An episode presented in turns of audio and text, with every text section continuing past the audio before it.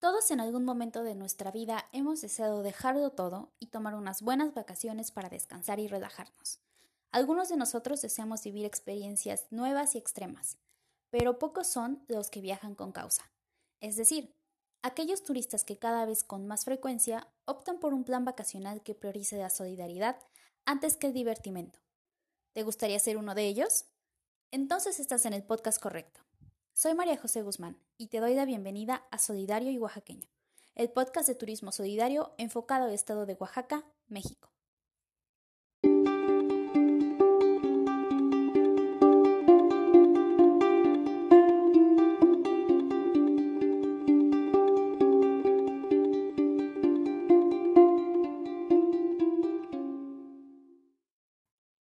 Primeramente comenzaremos este primer episodio poniéndonos un poco en contexto acerca del tema central del podcast, el turismo solidario, el cual, según la Organización Mundial del Turismo, la OMT, es una tendencia que cada vez está teniendo mucho más auge, ya que los viajes que tienen como objetivo una actividad social han registrado un crecimiento anual de más del 20%. Pero, ¿en qué consiste exactamente? El turismo solidario es un tipo de turismo en el cual los viajes tienen como objetivo principal ayudar al desarrollo de la zona o destino que se visita. En palabras de Miguel Ledesma en su libro Tipos de Turismo, Nueva Clasificación, el turismo solidario es aquel cuyo fin primero es ayudar a otros. En él, los turistas realizan actividades de cooperación que van desde proyectos de educación hasta actividades para mejorar la calidad de vida de la región. En este tipo de práctica turística, los procesos de desarrollo se realizan esencialmente en beneficio de las poblaciones directamente afectadas y ubicadas en países en vías de desarrollo, y generalmente de acuerdo con dos premisas. La primera es que el turismo minimice el impacto sobre el entorno, buscando conservar el patrimonio local, las culturas, las tradiciones, el medio ambiente, entre otros elementos de la zona o región. Y la segunda, que el turismo fortalezca las sociedades locales, gracias a dinámicas económicas autónomas. Por lo tanto, para que estas dos premisas puedan llevarse a cabo, debe de existir una relación muy estrecha entre el turista y los miembros de la comunidad local. De hecho, la diferencia principal entre el turismo solidario y el convencional está en la aparición de un elemento clave que es la hospitalidad y la interrelación cultural entre personas de diferentes lugares, aspecto que en el turismo tradicional no existe.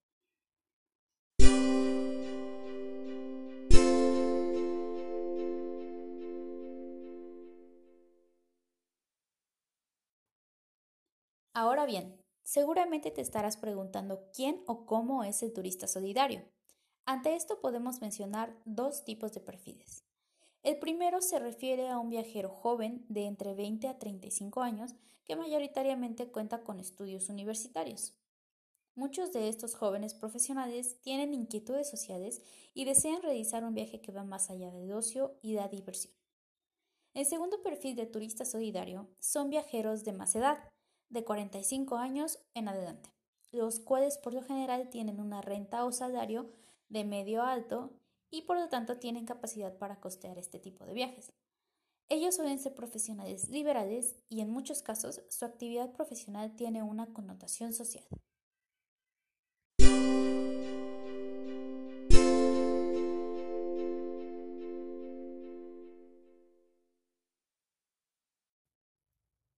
Por otro lado, se debe tener en cuenta que el turismo solidario no funciona u opera por sí solo. Este, para su comprensión, estudio y aplicación, se ayuda de algunos otros conceptos y prácticas tales como el turismo comunitario y el turismo responsable. Primeramente podemos mencionar al turismo comunitario, el cual puede analizarse a partir de dos perspectivas. Desde la perspectiva de los usuarios, el turismo comunitario fomenta valores de conservación de la naturaleza y el medio ambiente, al tiempo que promueve la integración sociocultural con la comunidad local. La segunda perspectiva es, por supuesto, en base a la comunidad anfitriona, en donde los actores tienen un control importante en su desarrollo, así como adquieren mayor conciencia sobre la conservación del medio y una proporción sustancial de los beneficios se queda en la propia comunidad.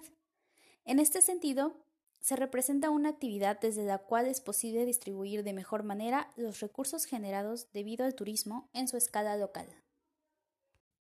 En otras palabras, el rasgo distintivo del turismo comunitario es su dimensión humana y cultural, orientada a fomentar encuentros interculturales de calidad con los visitantes.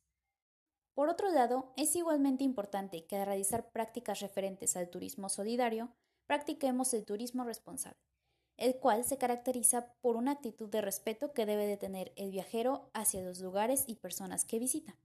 Por lo tanto, estos viajes han de tener un mínimo impacto ambiental, un positivo intercambio de experiencias entre las personas y la máxima equidad económica.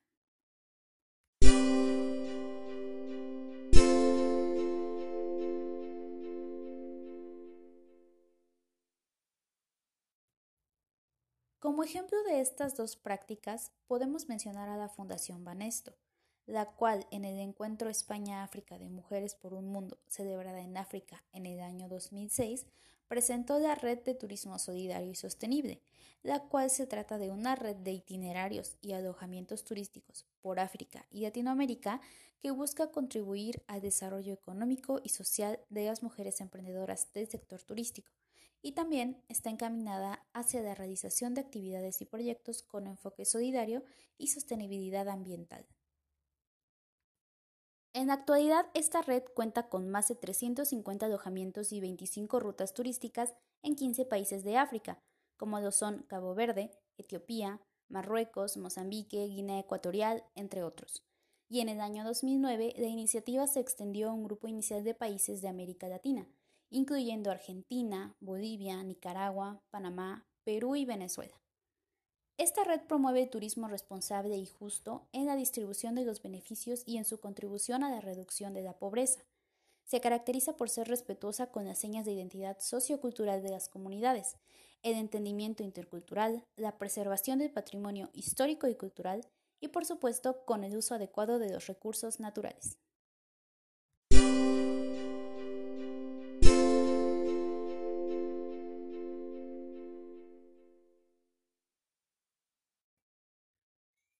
Y bueno, una vez conceptualizado y analizado el turismo solidario, es importante mencionar algunos ejemplos de acciones que éste conlleva para tener una idea mucho más clara de esta práctica y que por lo tanto nos sea más fácil identificarla y, por qué no, practicarla.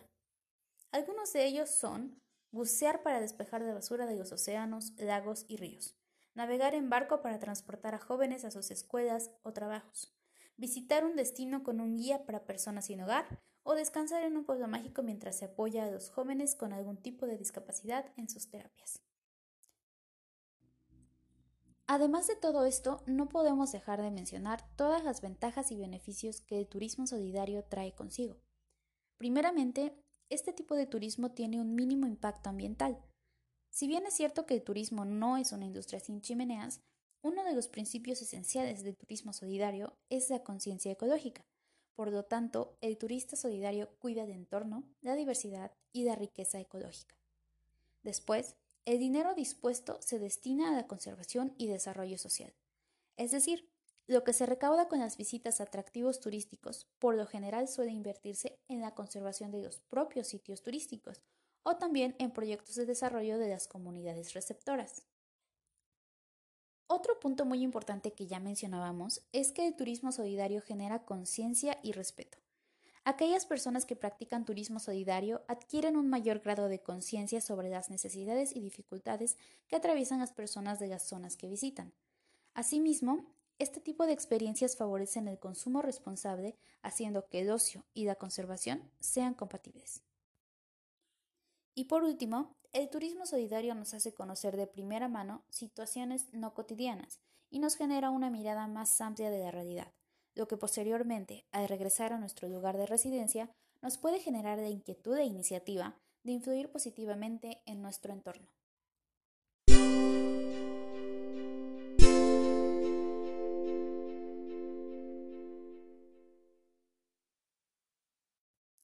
Como habrás podido notar a lo largo de este podcast, estas experiencias son mucho más enriquecedoras que las convencionales, ya que además de conocer otro lugar del mundo, país o estado diferente al que vivimos, supone una contribución solidaria con personas más necesitadas que nosotros, así como el mejoramiento de espacios naturales que gracias a la cooperación y solidaridad superan situaciones críticas. Así que ya lo sabes, sí se puede ayudar viajando. ya sea en una zona grande o en una pequeña, en un país distinto al tuyo o incluso en el que resides. Las opciones y los beneficios son muchos y además los destinos están ahí, esperándote para que los visites y los admires, pero sobre todo para que los ayudes y los hagas crecer. ¿Estás dispuesto a intentarlo?